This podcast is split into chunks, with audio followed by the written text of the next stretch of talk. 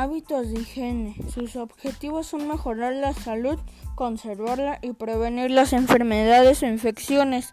Se le conocen como higiene a los métodos que los individuos utilizan para estar limpios, como el uso sobre jabón, shampoo y agua. La formación de hábitos de higiene saludables es fundamental para la salud y es importante que tanto en casa como en el colegio seamos capaces de transmitir a los niños la importancia de los mismos.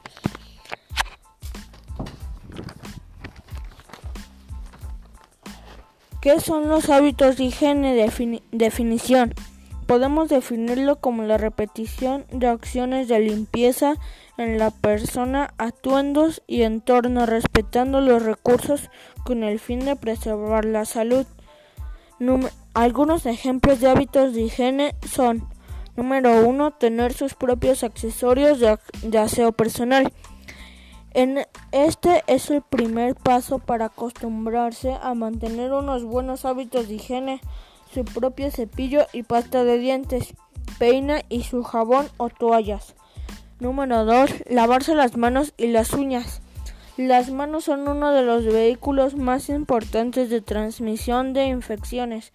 Deben aprender a lavarse correctamente las manos con agua y jabón antes de manipular alimentos y comer, después de tocar animales y antes y después de ir al baño. Y por supuesto, cada vez que estén sucias, también utilizar un gel desinfectante. Número 3. Tomar una ducha o baño diario.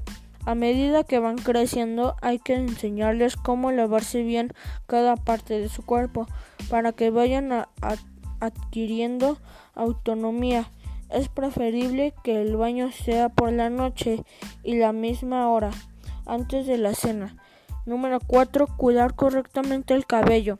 Se debe enseñar a los niños a cepillarse cada día el pelo y si lo tienen largo a peinárselo. Número 5. Cepillarse los dientes tras cada comida. Cepillarse los dientes después de cada comida es un hábito fundamental que los niños deben de aprender desde edades tempranas para prevenir caries, mal aliento y posibles enfermedades. Y a partir de los 3 años pueden utilizar pasta de dientes especial para niños. Es conveniente estar pendiente de que no se olviden de cepillarse los dientes. Número 6. Sonarse la nariz. Los catarros, alergias y resfriados producen mucosidad. Hay que enseñar a los niños a sonarse la nariz llevando siempre pañuelos limpios y evitando tocarse la nariz.